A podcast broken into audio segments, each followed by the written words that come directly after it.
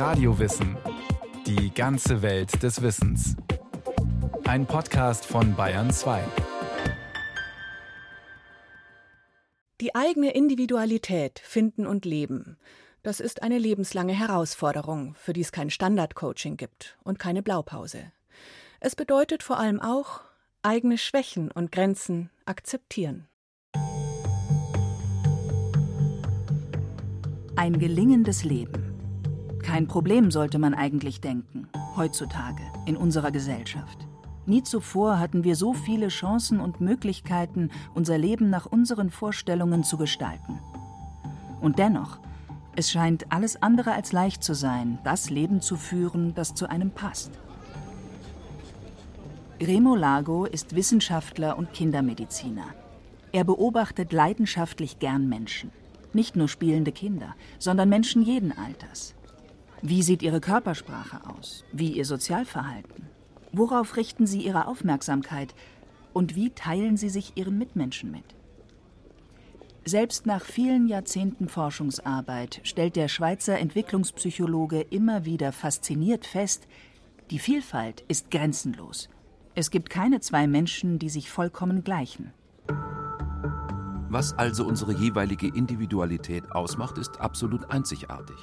Und dennoch verbindet uns etwas sehr Grundsätzliches. Wir alle bemühen uns, in dieser Welt zu bestehen, unserem Dasein Bedeutung zu geben. Remo Largo? Ich denke, was uns eigentlich ein Anliegen ist, das ist, dass wir zufrieden leben können und Zufriedenheit, das ist natürlich für jeden Menschen etwas anderes. Das hängt davon ab, was er für Grundbedürfnisse hat. Warum fühlt sich der eine also wohl, während der andere in seinem Wohlbefinden beeinträchtigt ist? Über Fragen wie diese hat Remolago sich sein Leben lang Gedanken gemacht und grundlegende Erkenntnisse in einem Buch zusammengefasst. Das passende Leben, so der Titel. Und weiter, was unsere Individualität ausmacht und wie wir sie leben können. Seine These, unser Wohlbefinden hängt zunächst einmal davon ab, ob wir unsere zentralen Bedürfnisse, unsere Grundbedürfnisse befriedigen können. Dazu gehört Geborgenheit, Zuwendung, das ist ja etwas, was wir von klein auf brauchen. Also Kinder, die brauchen das genauso wie Nahrung. Die meisten Menschen brauchen eigentlich vertraute Menschen, auf die sie sich verlassen können, die ihnen Zuwendung geben, Nähe geben, Hilfestellung geben, wenn sie in Not sind. Ein anderes Grundbedürfnis des Menschen ist auch zum Beispiel, wie wichtig ihm für sein Selbstwertgefühl die Leistung ist. Es gibt Menschen, denen ist das sehr wichtig, anderen überhaupt nicht. Diese Grundbedürfnisse hat also jeder Mensch, aber nicht jeder hat sie gleich stark. Neben Geborgenheit und Streben nach Leistung benennt Remolago noch vier weitere Grundbedürfnisse. Körperliche Integrität, also vor allem Gesundheit, außerdem soziale Anerkennung, existenzielle Sicherheit und Selbstentfaltung. Zunächst lässt sich also festhalten, Menschen finden, dass ihr Leben gelingt, je besser sie in Übereinstimmung mit ihren Grundbedürfnissen leben können. Allerdings der jeweilige Zuschnitt, die Mischung dieser Bedürfnisse ist für jeden Menschen eben anders, weil unterschiedlich stark ausgeprägt. Von sehr niedrig bis sehr hoch. Das eigene Bedürfnisprofil ist hochindividuell. Und nicht nur das. Unsere Grundbedürfnisse legen uns zwar weitgehend fest, aber sie verändern meist auch ihren Stellenwert im Laufe des Lebens. Im Alter beispielsweise gibt es andere Schwerpunkte als in jüngeren Jahren.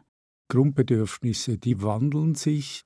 Kleinkinder zum Beispiel, die wollen auch schon Leistungen bringen, zum Beispiel auf einen Baum klettern.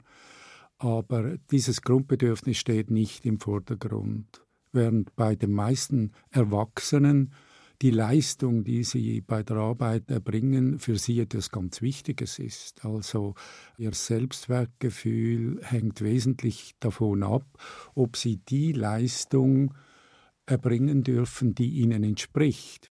Das heißt, Unterforderung steht Lebenszufriedenheit ebenso entgegen wie Überforderung. Wir müssen also ein gutes Gespür für die eigenen Begabungen entwickeln. Dann stehen die Chancen gut, sich genau die Lebensumstände zu schaffen, die für die Erfüllung des eigenen Bedürfnisprofils eine gute Voraussetzung bilden. Eine lebenslange Aufgabe.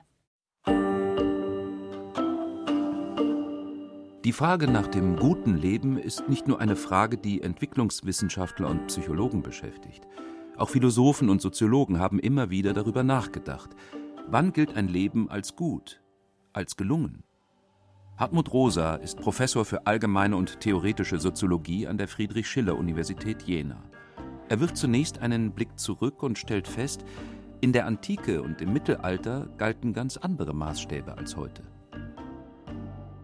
Also ich glaube, dass früher tatsächlich Maßstäbe für Lebensführung in wesentlich höherem Maße vorgegeben waren und auch einfach an festen Kriterien sich ermessen ließen. Das gilt sowohl für Identitätsparameter, wie wir sagen würden, also die Frage, wer bin ich, hat man nicht durch einen Blick nach innen beantwortet, also was für Gefühle habe ich, was für Neigungen, was für Anlagen, sondern durch einen Blick nach außen, auch nicht durch die objektive Stellung. Also ich bin zum Beispiel in eine Bäckersfamilie geboren, dann bin ich eben Bäcker und da gab es keine Auswahl an religiösen Überzeugungen oder politischen Überzeugungen oder ästhetischen Vorlieben. Also wer man war, war vorgegeben und damit kommt auch ein bestimmter Satz an Kriterien, wie man das Leben zu führen hat, was man zu erfüllen hat, welche Moralvorgaben oder andere Vorgaben, so dass man sagen kann, was sich geändert hat, ist die Blickrichtung, dass heute Menschen, wenn sie sich fragen, ob sie glücklich sind, ob sie ein gutes Leben haben, geneigt sind, nach innen auf ihre Befindlichkeit, auf die Qualität ihres Lebens und Erlebens zu schauen und nicht nach außen. Das Selbstbestimmungsideal, das uns heute so selbstverständlich erscheint, ist also ein wesentliches Element erst der Moderne. Es tritt mit Beginn der Aufklärung im 18. Jahrhundert in Erscheinung und äußert sich als Anspruch, der Mensch solle ein autonom handlungsfähiges Individuum sein, mit unveräußerlichen Rechten auf Selbstbestimmung in Hinblick auf Beruf, Partnerschaft und Familie, auf Glauben, politische Orientierung und ästhetischen Geschmack. Der Autonomiegedanke und damit verbunden auch die Blickrichtung nach innen, wie Hartmut Rosa es ausdrückt, ist bis heute für moderne Gesellschaften westlichen Typs absolut zentral. Es ist ganz interessant, sich die historische Entwicklung anzuschauen, dass natürlich im Zeitalter der Aufklärung insbesondere dieser Anspruch formuliert würde, dass man selber entscheiden dürfen soll, wen man zum Beispiel liebt oder wie man glaubt oder sogar wie man sich kleidet oder so etwas. Das war erstmal ja ein Anspruch, Glaubensfreiheit, Freizügigkeit, freie Berufswahl und diese Dinge wurden erkämpft als freie Selbstbestimmungsrechte, aber sie wurden danach auch institutionalisiert und heute ist es tatsächlich zu einem Erfordernis geworden. Also junge Menschen müssen entscheiden, entscheiden, was sie aus sich und was sie aus ihrem Leben machen wollen. Ist das der Punkt, an dem die Chance, ein gelingendes Leben aufzusetzen, geradezu zum Hindernis wird? Genau hier setzt Hartmut Rosa mit seiner Kritik an. Aus der Verheißung der Selbstbestimmung, so der Soziologe, ist der Zwang zur Selbstbestimmung geworden. Eine Fülle von allgegenwärtigen Zwängen, die inzwischen nahezu alle Lebensbereiche erfasst hat es ist mir als Soziologe wichtig zu sagen, es geht nicht nur um die großen Dinge, es geht auch um die kleinen. Also wenn Sie einen Supermarkt betreten, dann sind Sie im Prinzip gezwungen, tausende von Entscheidungen zu treffen. Also was Sie alles nicht kaufen und was Sie dann aber haben wollen. Das ist für uns heute selbstverständlich geworden. Das war über Jahrtausende hinweg, aber nicht die Lebenssituation von Menschen. Sodass also Selbstbestimmung nicht nur ein normativer Anspruch ist, wir wollen das, sondern inzwischen auch ein struktureller Zwang, der häufig dann problematisch wird, wenn ich mich entscheiden muss, ohne dafür gute Kriterien zu haben. Das Autonomieversprechen der Aufklärung, das dem Menschen mehr Gestaltungsspielraum verschaffen wollte, zeigt sogar am Beispiel von solchen beiläufigen Alltagsszenen längst seine aufreibende Seite.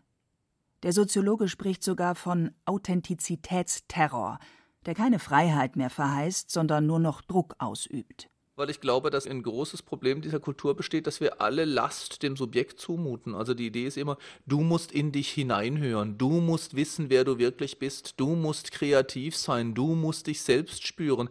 Das führt zu einer extremen Selbstzentrierung der Subjekte, zu einer zwanghaften, die durchaus nicht glücklich ist. Also ich meine das im Sinne eines kulturellen Zwangs, dem Subjekt alles zuzumuten. Dabei glaube ich, dass diese Passung, nach der wir suchen, das passende Leben oder das gelingende Leben eben ganz stark auch davon abhängt, dass wir von was anderem, von etwas da draußen angesprochen werden und uns berühren lassen, dass wir noch die Fähigkeit besitzen, auf das, was da draußen uns entgegenkommt, zu reagieren und es wertzuschätzen.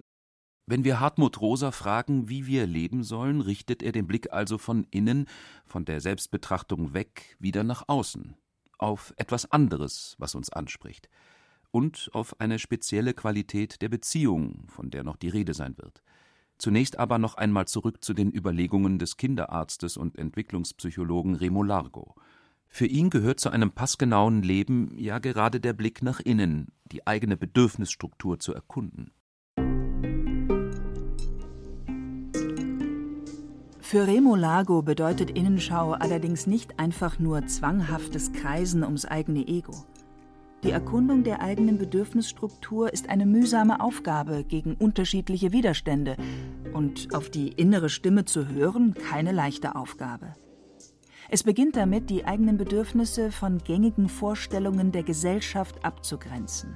Das heißt, wir leben zwar in einer Gesellschaft, die den Anspruch hat, du sollst dich selbst verwirklichen, andererseits aber neigt sie dazu, genau das zu verhindern. Also ich denke, die Kinder sowieso und auch die Erwachsenen, die möchten eigentlich auf sich hören. Aber die Umwelt ist heutzutage so beschaffen, dass sie das gar nicht zulässt. Das sind natürlich Faktoren des Wettbewerbs, der Effizienz. Es ist leider so, dass wir bereits in der Kindheit sehr aufgeleist werden. Durch die Familie, aber dann vor allem durch die Schule. Und wenn man dann erwachsen ist und äh, eigentlich nicht zufrieden mit dem, was man macht und wie man lebt, dann muss man sich gewissermaßen das zur Aufgabe machen, sich zu hinterfragen. Und das ist nicht einfach, weil wir eben so festgefahren sind, weil wir so gedrillt werden in der Kindheit. Drill bedeutet, wir werden geformt durch Erwartungen und Ansprüche, die zu erfüllen sind, etwa durch Eltern und Schule. Entsprechend begrenzt ist zunächst der Raum, Individualität zu entdecken. Den eigenen Lebensweg zu finden, kann deshalb langwierig und von Rückschlägen begleitet sein. Deswegen interessiert Remo Lago sich so leidenschaftlich für den Werdegang von Menschen, für das ständige Austarieren zwischen fremden Erwartungen und eigenen Anlagen und Bedürfnissen. Besonders gut zeigt sich das in der Berufswahl. Oh ja, das ist eine Lieblingsbeschäftigung von mir, wenn ich Menschen verstehen möchte. Also nehmen wir mal einen Lehrer. Warum ist er Lehrer geworden? Das kann sein, dass er Lehrer geworden ist wegen dem sozialen Status und dem Ansehen, das ein Lehrer in der Gesellschaft genießt. Es kann aber auch sein, dass er ein sehr fürsorgliches und empathisches Verhalten hat, mit dem er die Kinder sehr gut versteht und eine große Befriedigung hat, wenn er den Kindern beim Lernen auf die Sprünge helfen kann. Es kann aber auch sein, dass er Lehrer geworden ist, und ich denke, das ist häufig der Fall, weil seine Existenz gesichert war also er einen Beamtenstatus hat. Also ich denke, das ist ein ganz wichtiger Faktor. Und jetzt, das längst noch nicht alles, oder? Es kommen dann auch Fähigkeiten dazu, also dass er zum Beispiel sprachlich gut ist oder dass er mathematisch gut ist oder dass er sehr gut zeichnen kann, dann wird das Zeichenlehrer und so weiter und so fort. Aber das ist nicht beliebig, sondern das ist im Grunde genommen eben dieses Bemühen, so wie man nun mal ist, mit den Grundbedürfnissen und mit den Kompetenzen in dieser Welt möglichst gut zurechtzukommen.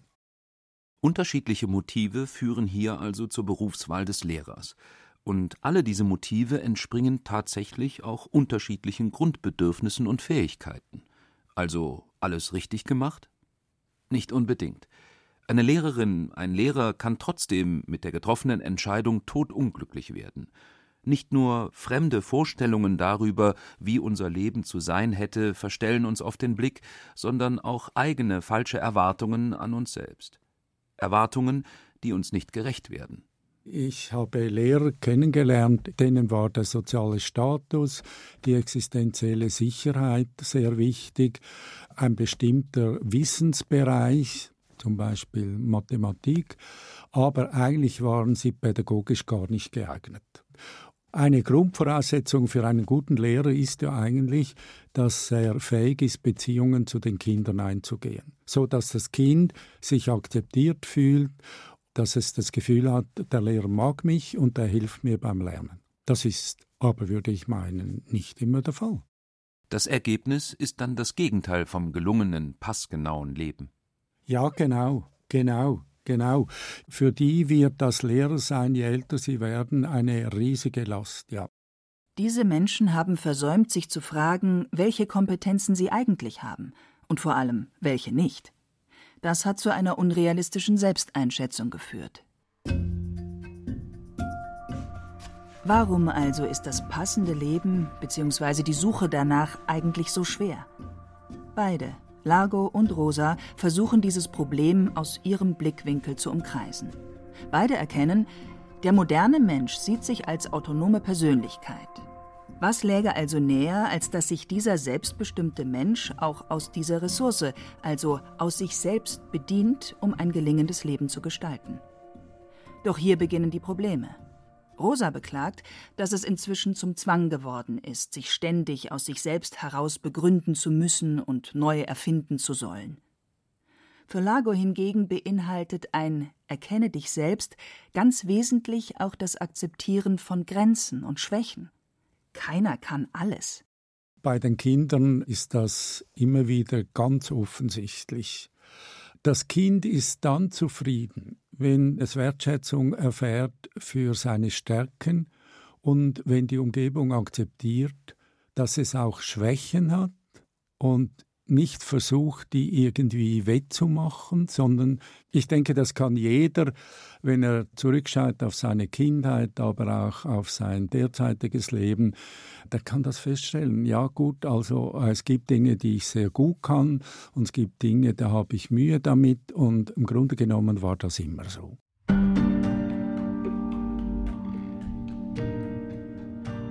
Was also tun? Selbst Erkenntnis zu gewinnen über das, was ich wirklich möchte und wer ich wirklich bin, scheint nicht so leicht zu sein. Rimolago schlägt vor. Sie können sich zum Beispiel überlegen, wann bin ich glücklich, wann bin ich zufrieden und dann auch warum. Und wann bin ich traurig, wann habe ich das Gefühl, ich hätte versagt und warum. Und wenn Sie sich dann die Situationen vergegenwärtigen, dann kriegen Sie ein Gefühl dafür, dass zum Beispiel Sie sich sehr wohl gefühlt haben, weil Sie gestern Abend in einer Gruppe von Menschen waren, die ihnen ein Gefühl von Wertschätzung und Anerkennung gegeben haben, die durchaus bereit sind, nicht nur ihre Stärken zu bewundern, sondern auch ihre Schwächen zu akzeptieren. Ein lebenslanges Suchen, bei dem man nicht allein sein muss. Im Gegenteil. Das lohnt sich und das geht auch am besten, wenn man das jetzt nicht allein im Kämmerlein macht, sondern mit anderen darüber spricht. Unter anderem, wie sie einem sehen, wie sie einem wahrnehmen. Häufig sieht man das gar nicht. Aber auch hierbei ist wichtig, kein Leistungsdruck. Sie können sich natürlich so einstellen, dass Sie nicht ständig auf der Suche sind, oder? Also wenn Sie mal etwas herausgespürt haben, wer Sie sind, dann können Sie sich das Leben ja auch so einrichten. Auch den Soziologen Hartmut Rosa beschäftigt die Frage, wie ein gelingendes Leben glücken kann. 2016 ist sein vielbeachtetes Buch mit dem Titel Resonanz, eine Soziologie der Weltbeziehung erschienen. Darin versucht er zu erfassen, wie der Mensch mit seiner Umwelt, mit den Impulsen, die von außen kommen, verbunden ist. Rosa glaubt, Menschen erfahren ihr Leben dann als gelingend, wenn es in sogenannten Resonanzbeziehungen gelebt wird. Ich glaube, man kann vier Achsen der Resonanz unterscheiden. Das eine ist, Menschen brauchen für ein gelingendes Leben andere Menschen, mit denen sie in ein Antwortverhältnis, in ein Resonanzverhältnis treten können. Das können Menschen sein, die wir lieben, aber auch Freunde, vielleicht auch in, in politischen Beziehungen lassen sich sowas wie Resonanzen verwirklichen. Und die zweite Achse ist zu den Dingen. Wir sind leibliche, stoffliche Wesen. Wir müssen irgendetwas haben. Das kann ein Stück Ackerland sein, das kann aber auch was Abstraktes sein, wie ein Text, an dem wir schreiben. Aber es muss ein stoffliches Gegenüber geben, mit dem wir uns in Resonanz zu setzen vermögen. Und das Dritte ist, dass wir einen Sinn dafür brauchen, wie wir mit dem Leben oder der Welt oder dem Universum oder der Natur oder der Schöpfung, wenn wir religiös sind, insgesamt verbunden sind. Religion spielt da eine große Rolle, weil es uns die Idee gibt, dass an der Wurzel unserer Existenz ein Antwortverhältnis steht, aber man kann das auch in Natur- oder Kunsterfahrungen herstellen. Und das vierte ist ein resonantes Selbstverhältnis, dass wir zu unseren eigenen Regungen, den leiblichen wie den psychischen und auch den Schwächen und den Stärken in so etwas wie einem Antwortverhältnis stehen. Die Aktivierung und die Erhaltung dieser vier Resonanzachsen sind, glaube ich, eine universelle Bedingung für gelingendes Leben. Der moderne Mensch hat sich ein bislang ungekanntes Maß an Autonomie erobert. Doch das gelingende Leben stellt sich damit nicht automatisch ein. Im Gegenteil. Die Probleme, die einer Selbstverwirklichung entgegenstehen, sind vielfältig. Aber Selbstverwirklichung ist nicht gleichbedeutend mit selbstverliebter Nabelschau. Sie ist eine notwendige Annäherung an das eigene Wesen, die in der Kindheit beginnt und bis ins hohe Alter andauert. Für diesen Prozess gibt es kein Standard-Coaching und keine Blaupause. Wir sind keine Alleskönner, aber wir können unsere Stärken nutzen und mit unseren Schwächen klarkommen. Der Wissenschaftler und Kinderarzt Remo Lago. Und deshalb kann man im Grunde genommen nur seinen eigenen Weg gehen. Es gibt keinen Königsweg. Und man muss für ein gelungenes Leben auch keine Leistungsstandards erfüllen, sagt der Soziologe Hartmut Rosa. Ein passendes Leben kann also tatsächlich jeder führen. Man braucht nicht einen tollen Job oder viel Geld oder ein großes Häuschen oder so etwas, um ein gutes Leben zu haben. Und heute ist es so, dass ganz viele Glücksratgeber es genau darauf abzielen, also wie ich reicher bin, wie ich vielleicht ein größeres soziales Netzwerk habe. Alle diese Dinge mögen wichtig sein bis zu einem gewissen Maße, aber sie machen nicht das gute Leben aus. Das war Radio Wissen, ein Podcast von Bayern 2. Autorin dieser Folge Priska Straub. Regie führte Sabine Kienhöfer. Es sprachen Thomas Leubel und Hemmer Michel. Technik Christiane Gerhäuser-Kamp. Redaktion Bernhard Kastner. Wenn Sie keine Folge mehr verpassen wollen, abonnieren Sie Radio Wissen einfach im BR Podcast Center unter bayern2.de.